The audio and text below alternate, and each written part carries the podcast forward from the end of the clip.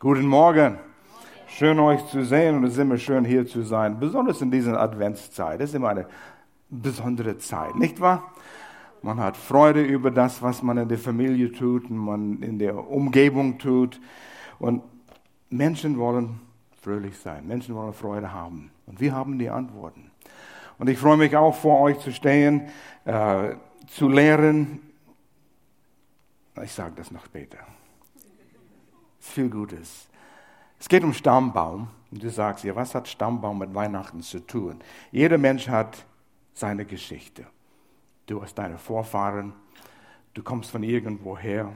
Und wer Ahnen forscht und so weiter, merkt, dass deine Familie geht weit, weit zurück.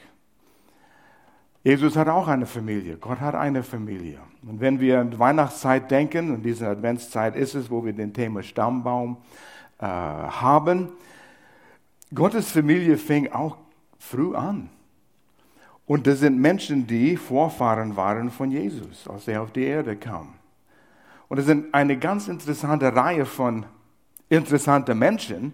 Und wir haben schon einige Predigten, und es hat mich sehr gefreut, die verschiedenen Predigten schon anzuhören. Pastor Will, du hast von ganz am Anfang die ersten Menschen, die auf der Erde waren, Adam und die Kinder Adams, Kain und Abel, Mörder, Teil vom Jesus Stammbaum. Oh, ist ein bisschen wackelig hier, oder? Und wie kann das sein? Jeder von uns hat einen Stammbaum. Aber wer von uns kennt Ur-Urgroßvater von dir? Irgendjemand? Wer? Ich ja, na, wow. Wer kennt einen Großvater? Das ist das schon eher, ja.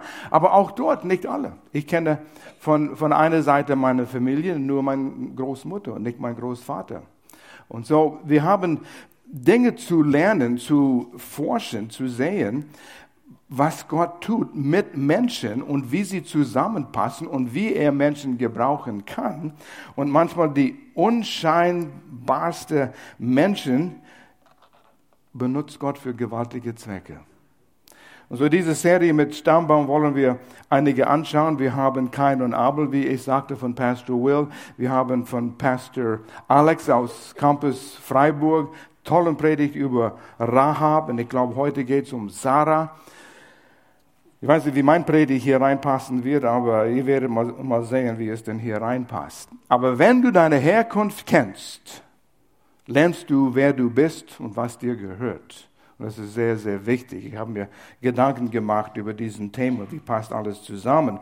Und dann kam mir im Sinn für mein eigenes Leben in den letzten eigentlich paar Monaten hier, Wochen, Monaten, nicht so lange her, durch ein Buch, was ich las über unsere Herkunft als Menschen, Menschen, ich komme aus dem mennonitischen Stamm von Leuten, wenn einige das kennen. Und einige haben komische Gedanken von dieser Art von Leuten, was die sind. Die, die fahren nach Kutschen und äh, farben alles schwarz. Die, die Stoßstangen werden schwarz gefärbt, gestrichen. Das sind eine Branche von Mennoniten. Aber ursprünglich, die kamen aus der Schweiz zu Zeiten von ähm, ähm, Feiern Luther, ja. Zwingli, 15, ja, 1500 und etwas. Und dann, die waren ein verfolgtes Volk wegen ihrer religiösen Glauben. Und die sind dann nach Holland gegangen, daher kommt mein Name, Fair, und dann über Preußen, über Ukraine, ins Russland unter Katharina der Größe und dann nach äh, Deutschland oder USA und Kanada, meine Vorfahren nach Kanada. Und ich habe entdeckt, erst jetzt, warum wir einiges tun in unserer Kultur als Mennoniten und die Gemeinde, zu denen wir gehört haben. Erst jetzt, es waren nicht gravierende Dinge, aber Dinge, wo ich manchmal gefragt habe, warum machen wir das so? Jetzt habe ich es begriffen, wo ich meine Vorfahren beobachtet habe. Und so ist wichtig, dass wir auch in unsere geistliche Stammbaum etwas forschen und etwas schauen und unseren geistlichen Stau Staumbaum, bum, bum, bum, Stammbaum, was immer das ist, Stammbaum, Genealogy, Ahnenforschen und so weiter, wer du bist und was dir gehört. Ich finde, das ist so, so wichtig. Und wenn du das tust, es gibt Antworten. Diese Woche, wo ich mich vorbereitete, Weißt du, wie das ist? Du, du forschst und ich suchte etwas im Internet ein, ein Beispiel. Und ich kam über, und du weißt, wie das ist, auf der rechten Seite sind immer diese interessante kleine Bildchen mit einem Satz. Und das klingt ganz, ganz interessant. Das muss ich sehen, das muss ich wissen. Und wenn du, den, wenn du nicht aufpasst, dann hast du anderthalb Stunden im Internet verbracht. Alles interessant und gut, aber eins führt zu dem nächsten. Ja? YouTube ist am schlimmsten, also Vorsicht, du musst dir einen Wecker setzen und das Ding aus, auszuschalten. Und abgesehen von all dem Schund, was da drauf ist. Aber ich kam auf eine Seite, Zehn Fragen, auf denen die Wissenschaft keine Antwort hat. Hm, das klingt interessant. Und ich habe sie gelesen. Ich habe nur fünf hier aufgeschrieben für euch. Was geschieht, wenn du stirbst? Viele Leute wissen nicht. 30 Sekunden nachdem du stirbst, wo bist du? Leute haben Angst. Die wollen wissen. Und es stand da drin, sehr viele Leute wissen, aber die sind nie zurückgekommen, um uns zu erzählen. Zweite Frage. Ähm, wie hat das Leben angefangen? Was war vor der Urknall? Oh ja. Wer hat das geschaffen? Woher kam das? Ist Realität wirklich real? Oder ist alles, was wir sehen und erleben, nur eine Illusion? Wie können wir das wissen? Die Leute, die rätseln über das. Du denkst, ja, das ist Wirklichkeit. Aber wenn du anfängst, ein bisschen zu spinnen mit den Philosophen, da kommen diese Frage, Frage und Leute suchen Antworten. Woher kommt Bewusstsein? Weißt du, dass du bist? Wer hat es gesagt? I think, therefore I am. Ich denke, deshalb bin ich. Weißt du das? Ist das Realität? Und so, ich habe gesagt, von allen zehn, ich glaube, es war sechs oder sieben, liest die Bibel. Du hast Antworten. Gott hat uns Antworten gegeben. Wir müssen es lesen, wir müssen ein bisschen nachforschen und dann erfahren wir diese Antworten. Stammbaum, ich gehe zurück in die Geschichte. Es war sehr wichtig für das Volk Israel. Pastor Will hat für Israel gebeten. Und du denkst dir, was hat Israel mit mir zu tun vor all diese Jahren? Was hat Adam und Eva und Kain und Abel mit mir zu tun? Das sind tausende von Jahren zwischen uns. Ich will versuchen, ein bisschen zu erklären. Der Stammbaum, der Stamm, von dem du gekommen bist, wenn du das Volk in das Volk Israel warst, war der Schlüssel für zum Beispiel Landbesitz. Da waren zwölf Stämme, äh, Stämme und jeder Stamm hat eine Portion Land bekommen in das Land, was wir Israel nennen. Und, und alle 50 Jahre sollten wir hier einführen, glaube ich. Alle 50 Jahre war the Year of Jubilee, heißt auf Englisch, ein Jubeljahr. Es heißt ein Erlassjahr. Alle 50 Jahre ging das Land zurück zu den Ursprungsbesitzer. Egal wie sie gewirtschaftet hatten, Schulden gemacht hatten und verkauft und müssen verkaufen, es ging zurück. Alle Schulden ausgelöscht. Wow, das wäre was hier, ja. Gott hatte einen Plan und das hat funktioniert. Und manchmal Familien sind in Schulden gekommen und so haben sie ihre Kinder genommen und nicht ganz als Sklaven, aber sie haben ihre Kinder, und ich will nicht mal das Wort verkauft sagen, aber den ähm, Gläubigen gegeben, dass die Kinder dort das Rest ihres Lebens arbeiten müssten, um diesen Schulden abzuzahlen. Aber kommt das Erlassjahr, alles vergeben, die Kinder kommen heim. Das wäre gewaltig. Wenn dein Sohn für irgendjemand arbeitet und er ist vielleicht 17, 16 Jahre alt und er geht und ist schon 30 Jahre dort, er kommt nach Hause. Er ist frei. Ein Erlassjahr. Der Stamm, zu dem du gehörtest, war wichtig, um das alles zu, zu regeln. Hättest du keinen Stammbaum, dann wärst du von außen gekommen, du warst ein Außenseiter, hast kein Recht auf Land. So der Stammbaum war sehr, sehr wichtig. Und der Stammbaum war auch sehr wichtig, weil es war der Beweis, dass Jesus der lang ersehnte Messias war. Israel hat gewartet auf den Messias. Und zur Zeit, wo Jesus auf die Erde kam, Israel lag unter einer sehr schwere politische Situation. Rom regierte, war sehr hart. Es war nicht eine schöne Zeit, es war nicht eine gute, einfache Zeit. Und so, sie warteten auf den Messias. Der wird kommen, der wird uns retten. Und sie glaubten an einen politischen Retter, der von der Macht des römischen Reichs äh, ihnen retten würde. Und er musste in diesen Stammbaum in eine richtige Reihe kommen mit dem richtigen Stammbau hinter sich. Es waren Verheißungen und sie haben sich daran gehalten. Vor 4000 Jahren vor Christi, bis Jesus geboren wurde, könnten sie nachverfolgen, all die nach, nicht Nachkommen, die Vorfahren von Jesus als Beweis. Der ist der Messias. Nicht nur ein guter Lehrer, der von irgendwo gekommen ist. Und es gibt gute Lehrer. Es gibt Religionen, die sind gegründet worden mit guter Lehre. Nicht alles korrekt. Aber dieser Messias musste von einer bestimmten Richtung mit einem bestimmten Stammbaum kommen. Und so kam Jesus von einer Verheißung an Adam und Eva, wo der Mensch gesündigt hat und sich von Gott getrennt hat. Sofort hat Gott gesagt, dein Nachkommen, einer von deinen Nachkommen, wird den Kopf dieser Schlange, der den Mensch verführt hat, den Kopf zertreten. Es war schon eine Verheißung. Und dann Abraham. Du hast über Familien gebetet, Pastor Will. Auch Gottes Familie heute Morgen. Du hast die Hälfte meiner Predigt schon gestohlen von mir hier, ja. Aber es war gut, es war gut, das war Vorbereitung. Gott suchte seine Familie, wodurch er die Welt segnen könnte. Und er wollte mit einer Familie anfangen. Und da fand er einen Mann dort, wo jetzt heißt Kuwait, Irak, in der Gegend, Abraham, der an Gott glaubte und ein guter Mann war. Er sagte, mit diesem Mann will ich eine Familie anfangen. Und aus ihm ist das Volk Israel geworden. Es war erst eine Familie, wodurch die ganze Welt die ganze Bevölkerung der Welt gesegnet sein würde. Und so, da war eine Verheißung und da gab es eine Verheißung äh, von Adam, von Abraham und da gab es ein weiteres von König David, so dass man nachvollziehen könnte, Nachkommen Adam, Nachkommen Abraham, Nachkommen Davids, das ist der Messias. Das war sein, sein Beweis.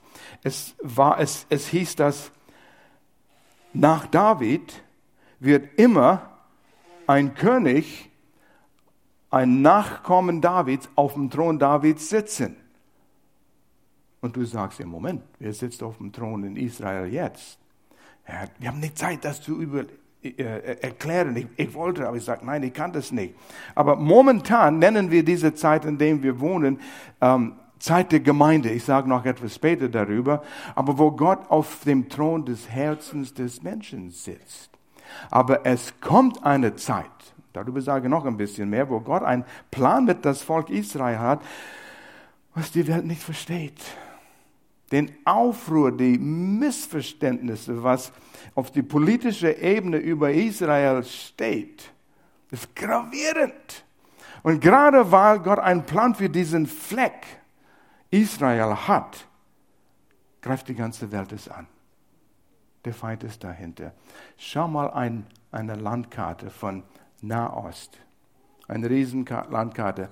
Sagen wir so groß wie der hintere Wand in diesem Saal. Israel ist ein kleiner Fleck, vielleicht so groß wie die Ecke hier von der ganzen Wand. Und sie streiten sich so darüber, über diesen kleinen Fleck. Die haben so viel Platz. Warum können sie nicht das kleine Land alleine lassen, weil es steht ein geistlichen Feind. Gott hat einen Plan. Gott tut etwas und der Feind will es nicht haben wollen. Als ich mich vorbereitete, dachte ich, wir reden über Adam und Abraham und David und Israel und Verheißungen an Israel. Was hat es mit mir in Lörrach zu tun? 2017. Und ich, ich kann das verstehen, wenn du hier sitzt und du denkst, Mann, das ist äh, israelitische, palästinensische Geschichte, geht mir gar nichts an. Aber meine Lieben, wenn, wenn, wenn wir verstehen, was, wie groß Gottes Plan ist, Und das hat mich begeistert wieder. Manchmal bin ich, ich bin ein bisschen komisch vielleicht, aber ich vertiefe mich in Dinge in Gottes Wort. Und da fange ich an zu wühlen und zu grübeln im positiven Sinn und darüber nachzudenken. Und ich werde erstaunt über die Tiefe, die Größe von Gottes Plan und wie wir ein Teil davon sind. Und weißt du, es ist nicht nur meine Beziehung zu Gott, das ist etwas, was am Sonntag geschieht in einem Gebäude dort in Hagen. Nein, das ist ein, ein Bruchteil von Gottes Plan, was er hat. Er hat was angefangen mit den ersten Menschen, wovon wir gerade gesprochen haben. Und er sah das Anfang von das Ende und das Ende ist noch nicht da. Und Gott hat einen Ende, aber einen gewaltigen, im positiven Sinn, großartigen Ende. Und Israel hat einen Teil davon oder ist ein Teil davon. Und als ich überlegte, ja, wie geht es mit dieser eine Familie hier und jetzt Israel und ich, ich rede zu schnell hier, ich komme komm auf das, aber wir sind ein Teil davon hier in Lörrach. Und wie passen wir hier rein als Gemeinde der offenen Tür? Und wie passt du da hinein? Und ich würde überwältigt mit die Größe Gottes und die Tiefe von seinem Plan. Ich musste aufstehen in mein Arbeitszimmer und hin und zurück laufen, ein bisschen das abschütteln irgendwie Gott. Und wir sind ein Teil davon. Du hast uns ausgesucht, was du uns alles geschenkt hast. Entschuldigung, wenn ich so spinnen, aber es ist, es ist eine, wenn du begreifst, woher du gekommen bist und weil du hier sitzen, warum du hier sitzen kannst in Frieden mit Gottes Plan und er sieht ganz genau, was sich abläuft. Die Welt ist chaotisch und das ist mit Israel gerade in den letzten Wochen geschehen ist, wo USA, der Präsident Trump erklärt hat, Jerusalem ist Hauptstadt von Israel. Und die Welt ist in Aufruhr. Lies die Bibel. Schon lange her war das geklärt. Aber niemand tut das. Deshalb der Aufruhr. Will man Frieden haben? Lies die Bibel. Das ist die Antwort. Es ist so einfach. Wo sind wir? Israel lehnte den Messias ab. Wenn du die Bibel liest und du merkst Matthäus, Markus, Lukas und Johannes den ständigen Kampf zwischen die religiösen Menschen von Israel und Jesus. Jesus wollte das neue Gnaden äh, mit hineinbringen. Du kannst zu Gott kommen alleine durch die Gnade Gottes, alleine durch Glauben. Nicht immer Gesetzes halten, Gesetze halten, Gesetze halten. Ein Thema für sich selbst, um das zu verstehen. Aber Gott hat Israel sozusagen zur Seite geschoben, wenn ihr Jesus ablehnt. Wer hat Jesus gekreuzigt? Waren die Römer. Aber die Juden haben Jesus abgelehnt. Und Gott sagt, wenn ihr den Messias ablehnt, ich setze euch zur Seite und mein Plan wird vollendet. In Römer 11. Und Leute, wenn ihr mehr wissen wollt zu diesem Thema, liest Römer 9, 10 und 11 aufmerksam und ihr werdet Gottes Herzen sehen und wie es für sein Volk, äh, der, der Herzschlag Gottes für sein Volk in Römer 11, Vers 1 in der Neues Leben Übersetzung, Paulus sagt, ich frage nun, hat Gott sein Volk, die Juden, etwa verstoßen, weil sie Jesus abgelehnt haben und ließ ihm an Kreuz nageln? Natürlich nicht. Es ist der stärkste Verneinung, was es in der griechischen Sprache gibt. Me genoita, ein doppelt negativ. Paulus sagt, nein, nicht, geht nicht. Es ist nicht möglich. Und er will das betonen. Vergiss nicht, dass ich Paulus selbst, der diesen Brief schreibt, ein Jude bin. Ein Nachkomme Abrahams vom Stamm Benjamin. Da sehen wir den Stamm wieder. Und Paulus sagt, ich bin Jude, Gott hat mich nicht abgelehnt. Gott hat einen Plan für das jüdische Volk. Und er sagte, das ist vorübergehend. Äh, zehn Verse weiter, elf, die erste Hälfte sind sie so tief, das Volk Israel, gefallen, wo sie Jesus ablehnte, dass sie hoffnungslos verloren sind? Nein, wieder diese Doppelverneinung geht nicht deutlicher. Nein, er hat sie nicht hoffnungslos abgestoßen und sie sind nicht hoffnungslos verloren. Auf keinen Fall. Und du sagst, hm, Gott hat doch einen Plan für Israel. Ja, wenn du sein Wort liest und seinen Plan verstehst, dann merkst du es. Aber hier ist es, hier ist es, meine Lieben. Warum? Warum hat Gott sein Volk zur Seite geschoben, sein Augapfel. Und wenn du das Alte Testament liest und du siehst, wie sehr Gott sein Volk geliebt hat, immer wieder, immer wieder zurückgenommen, wo sie gesündigt haben und Gott abgelehnt haben und heidnische Götter nachgegangen sind und heidnische Praktiken gemacht hat, die sind zurückgekommen, Gott hat sie genommen, wieder als sein geliebte Kinder. Aber warum hat Gott sie jetzt auf die Seite geschoben? Oh, wenn du das verstehst, da kannst du nicht still sitzen. Du musst aufstehen, du musst hin und zurück laufen. Du kannst es tun, wenn du willst, aber heute. Der Zweck, damit die Nichtjuden gerettet werden können. Bis zu diesem Zeitpunkt war es das Volk Israel, mit dem Gott gehandelt hat. Und nur das Volk Israel. Die waren die einzigen, die gerettet wurden damals bis zur Zeit Jesus. Es war ein Plan und es würde weitergehen, hätte Israel Jesus angenommen. Aber Gott sagte, ich habe einen Plan. Und wenn ihr so reagiert und meine Lösung, der Messias ablehnt, Jesus ablehnt, zur Seite bitte. Und er erlaubte, dass die nicht-jüdischen Leute, wer ist das? Du und ich. die Heiden, bist du Heide? Nein, nein, ich bin kein Heide. Ja, wir sind alle Heiden. Biblisch gesehen sind die das Volk, Gottes Volk, Israel, und dann gab es die Heiden, die Nichtjuden. Wir nennen uns nicht Heiden.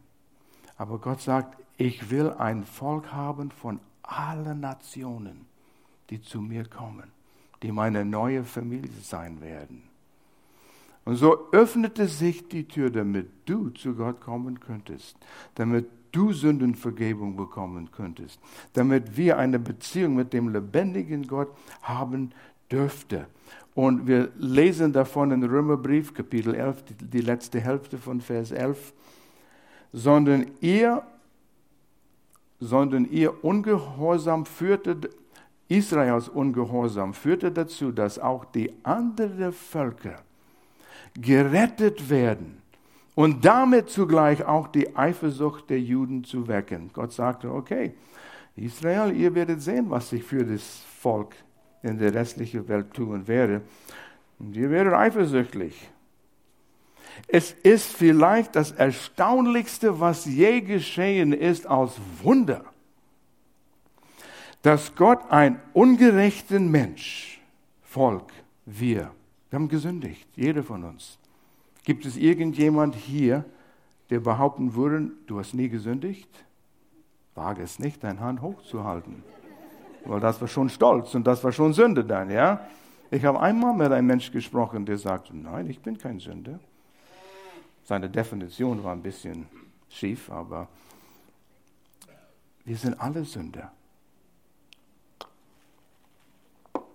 Wenn wir keine Lösung finden, der Abgrund kommt und wir sind ewig verloren, ewig von Gott getrennt. Ja, die Bibel lehrt über die Himmel und über die Hölle. Und die sind beide Wahrheiten. So, Gott kann sündhafte, schuldige Menschen gerecht machen und dabei bleibt er selbst gerecht. Oh, jetzt wird's tief. Vergesst, wenn du das nicht verstehst, denk nur an einen Richter in einem Richtersaal. Und jemand kommt zu ihm und ist schuldig des Mordes, Raubüberfall. Und wie kann er ohne diesen Mensch bestrafen und selbst gerecht bleiben? Das geht nicht. Er muss den Urteil vollstrecken, sonst ist der Richter ungerecht.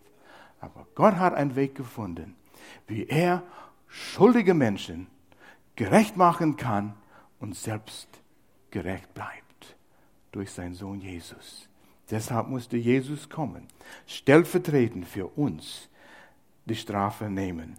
Oh Leute, das ist so viel und so gut hier. Wir sind, wir sind eingepropft worden. Könnt ihr das Wort überhaupt aussprechen? Was hat das mit mir zu tun? Ist ein Bild hier. Wir wurden in den Stamm Israel, in den Wurzel hineingepropft wie in ein Ölbaum, wie wir als wilde Ölzweige. Jetzt geht's zu weit. Jetzt bist du nicht nur äh, Heide, jetzt bist du ein wilder Ölzweig hier jetzt, ja. Aber lies diesen Abschnitt und auf einmal siehst du, oh, Römer 11, Vers 17 hier in der Schlachterübersetzung sagt doch, einige dieser Zweige, du und ich, damit sind die, oh Moment, doch einige dieser Zweige, damit sind die Juden gemeint, wurden herausgebrochen, wie ich vorher sagte, zur Seite geschoben. Und du, der Zweig eines wilden Ölbaums, wurdest eingepropft. Dort, wo einige jüdische Stämme abgebrochen worden sind und Gott sagt, zur Seite, propft er wilde Zweige von wilden Ölbäumen. Das wird heute noch praktiziert in der Wirtschaft, Landwirtschaft in, Israel. Bringt mehr Leben, weil der Wurzel noch gut ist. Die Äste waren nicht gut, aber der Wurzel war gut. Und der Wurzel hier, das waren die, die Verheißungen, die Gott gegeben hat an Adam, an Abraham, an David und die Propheten. Und das ist noch gut. Gottes Plan ist gut. Und es heißt hier, dass wir nehmen Anteil an der ernährenden Wurzel des Ölbaums. Ich weiß nicht, ob ein lieber Freund mir das ausgebessert hat, aber es heißt in einer Übersetzung, ich glaube, wir haben das hier, eingeprofft bis bist und mit Anteil bekommen hast an der Wurzel und der Fettigkeit des Ölbaums. Ich weiß, wir benutzen das Wort nicht, aber es steht in Duden. Ich habe nachgeschaut. An der Fettigkeit des Wurzels. Wir nehmen teil an das reiche Nahrung, was es da hat. Und unseren Baumstamm, Stammbaum geht jetzt zurück durch Israel, durch Jesus in Israel hinein. Und all das, was Gott Israel verheißen hat, kommt uns zugute. Du und ich. Verheißungen aus dem Alten Testament kannst du in Anspruch nehmen. Weißt du, was die sind? Du musst sie kennenlernen. Oh, und ich wünschte, wir hätten noch mehr Zeit. Lesen wir diesen Vers.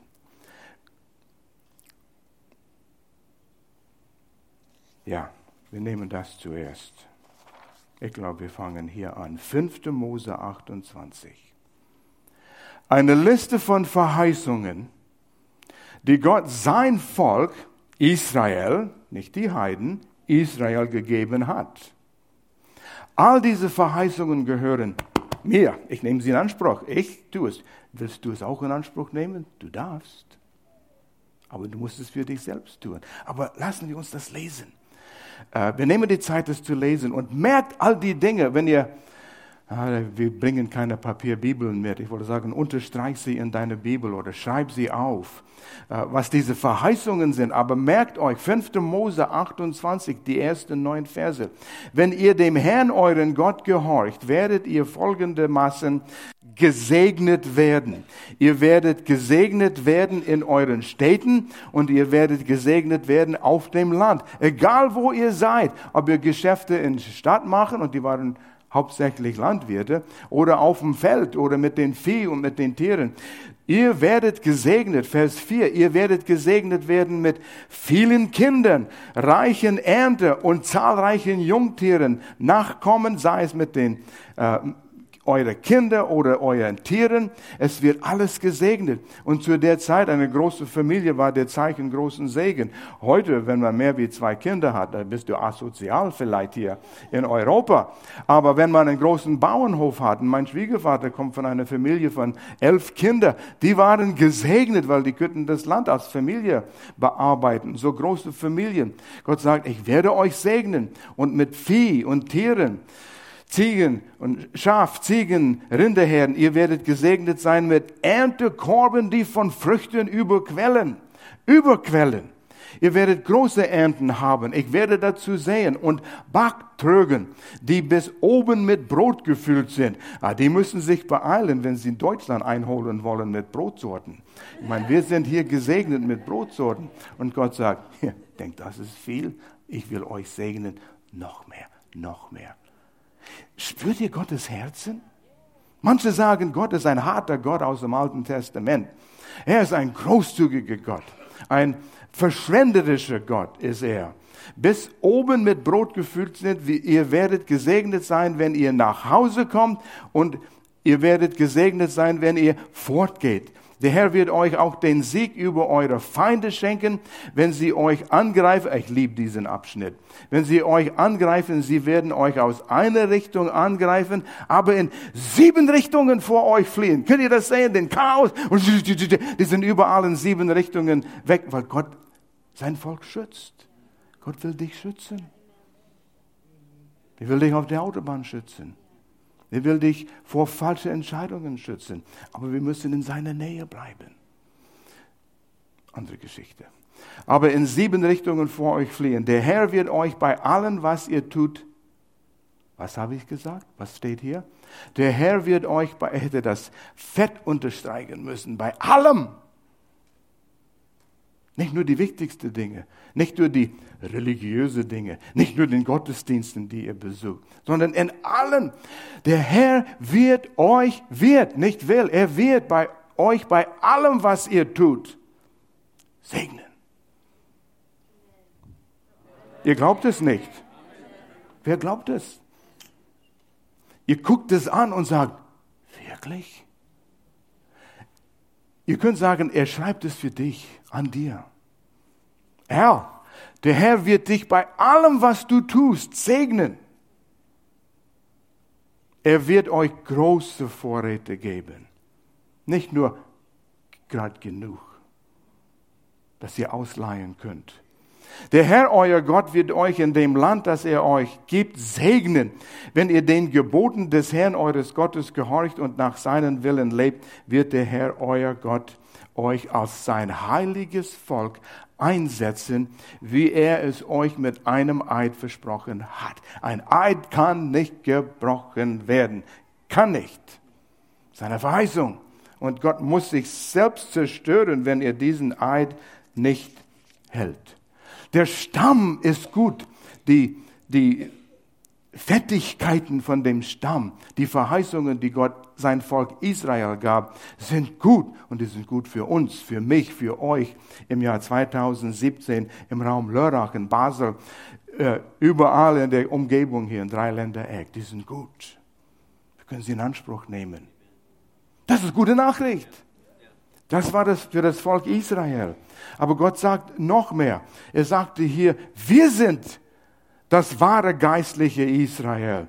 Du und ich, nicht nur das Volk Israel von zwölf Stämmen, die damals in Israel wohnte. Es ist zu viel Gutes hier. Moment. Galaterbrief 3. Ich will das auch lesen, dass wir das verstehen. Die wahren Kinder Abraham. Die wahren Kinder Abrahams sind also die, die an Gott glauben nicht unbedingt von diesen zwölf Stämme in diesem Stammbaum, was wir in Matthäus lesen, sind. Nicht nur mit einer jüdischen Abstammung, die waren Kinder Abrahams. Und damit ist gemeint, alle, die an Gott glauben. Glaubst du an Gott? Glaubst du an Jesus? Ich meine nicht nur Glaube, dass es einen Gott gibt, sondern vom Herzen, dass Jesus gekommen ist als Sohn Gottes, für meine Sünde gestorben ist. Vers 8, doch nicht nur das. Die Schrift, wies bereits auf die Zeit voraus, in der Gott auch die Völker wegen ihres Glaubens annehmen würde. Damals mit Abraham im Alten Testament wurde von Lörrach gesprochen, Jahr 2017. Nicht mit dem Namen, du weißt, was ich meine. Aber die haben vorausgeschaut, haben uns gesehen und die werden auch in die Familie Gottes kommen in der Gott auch die Völker wegen ihres Glaubens annehmen würde. Gott hat Abraham diese gute Botschaft schon vor langer Zeit verheißen, als er sagte, alle Völker werden durch dich gesegnet werden, die, die in Lörrach und Freiburg und Rheinfelden sind. Deshalb werden alle, die aus dem Glauben an Christus leben, an denselben Segen, demselben Segen. 5. Mose 28 als Beispiel, den Abraham durch seinen Glauben empfangen hat. Nun gibt es nicht mehr Juden oder Nichtchristen, äh, Entschuldigung, wo bin ich? Nun gibt es nicht mehr Juden oder Nichtjuden, Glauben. Äh, seid eins in Jesus, da, da ist es. Ihr seid eins in Jesus Christus. Die Gemeinde, was wir hier haben. Es geht nicht um Juden Christen von nichtjüdischer Abstammung, die beiden sind zusammengekommen. Und Jesus hat was Gewaltiges, Gott hat was durch Jesus, etwas Gewaltiges geschaffen. Wir nennen es der Leib Christi, die Gemeinde. Alle, die an Jesus glauben, weltweit. Und jetzt muss ich noch eins lesen. Ich kann das euch nicht enthalten. In Epheserbrief, wenn ihr über Gemeindeleben was lernen wollt, liest Epheserbrief. Das ist gewaltig. In Epheserbrief 1, wir lesen hier ein paar Verse, dann machen wir Schluss. Ich habe einiges unterstrichen.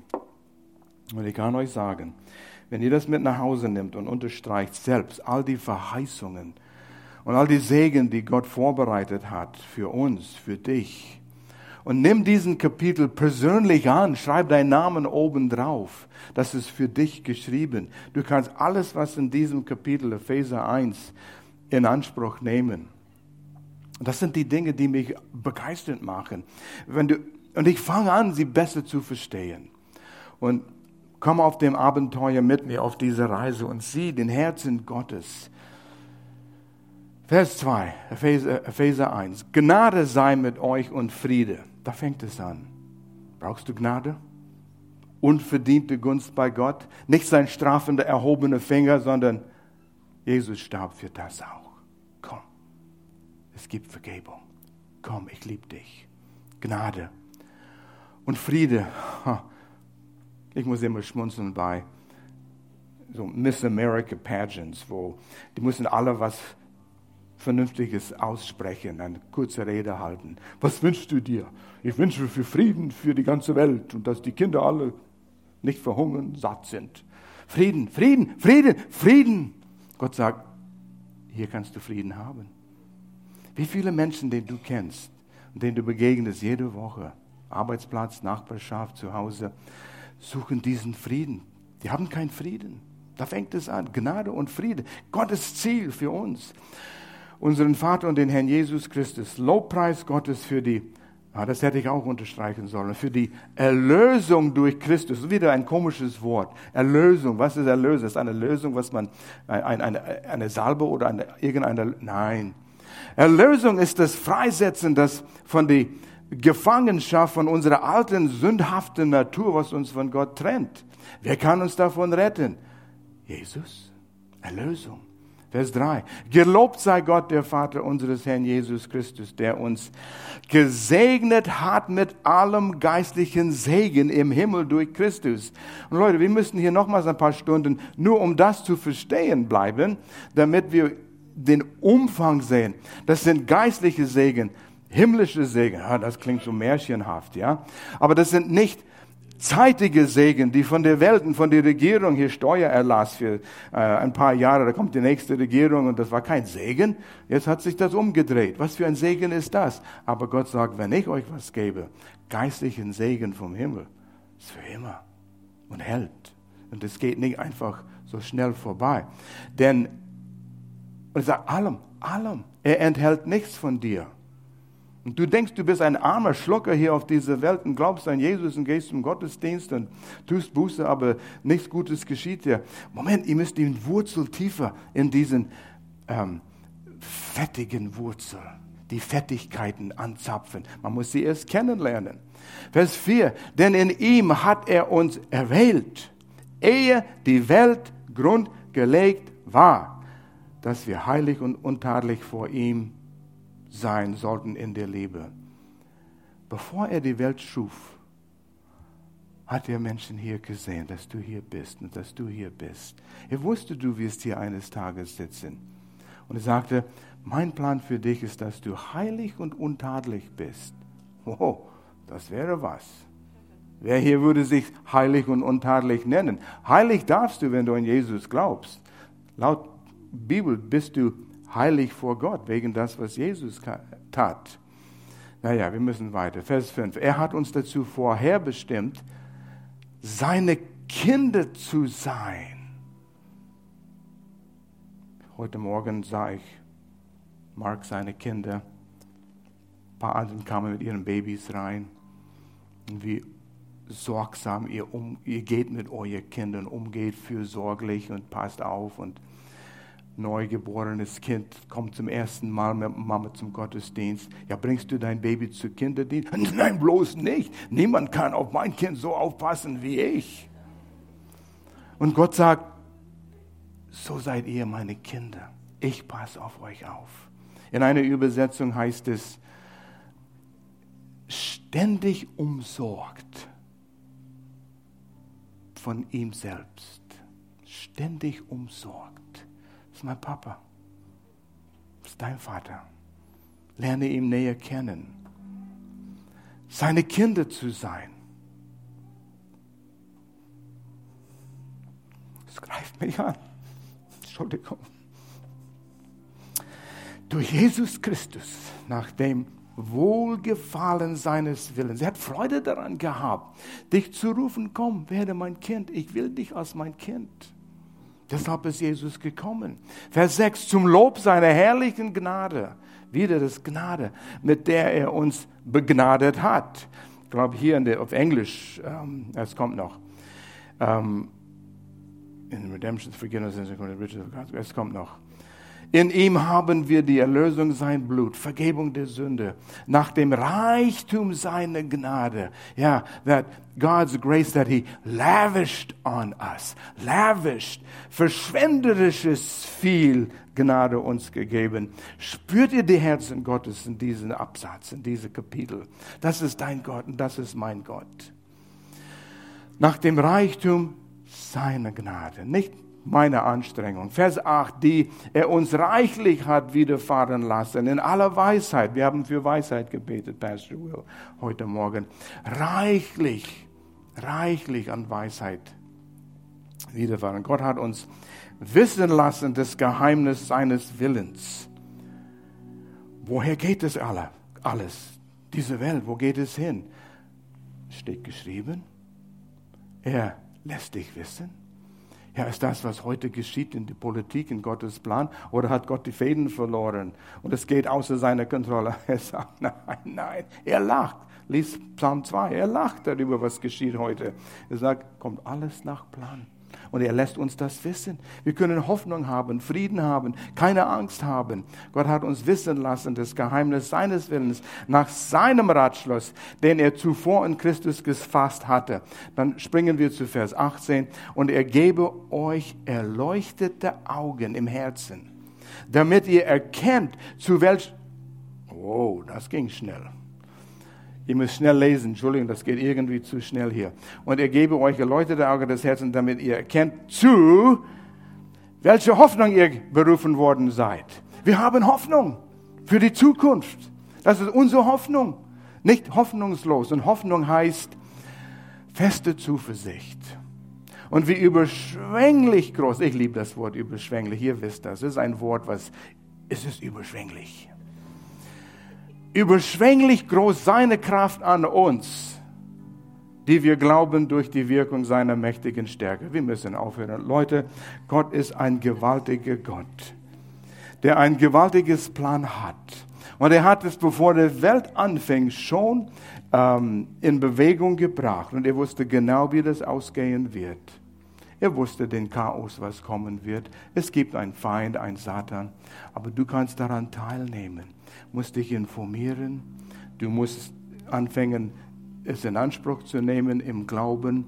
Und du musst Zeit nehmen, in Gottes Wort zu erkennen. Der, der Reichtum an das, was Gott uns gegeben hat. Komm zum Gottesdienst. Werde Teil von einer Connect-Gruppe, wo ihr miteinander Austausch haben könnt. Ihr könnt weiter lernen. Ähm, gute Bücher und so weiter. Wachse in dem allem. Und wenn du hier bist und du sagst, Mann, oh Mann, da hat der Prediger da einen Mund voll rausgespuckt hier, äh, war nicht vorbereitet auf all das, was er gesagt hat. Moment, mach die Augen zu, jeder. Wir beten hier. Du stehst hier vor Gott. Und du hast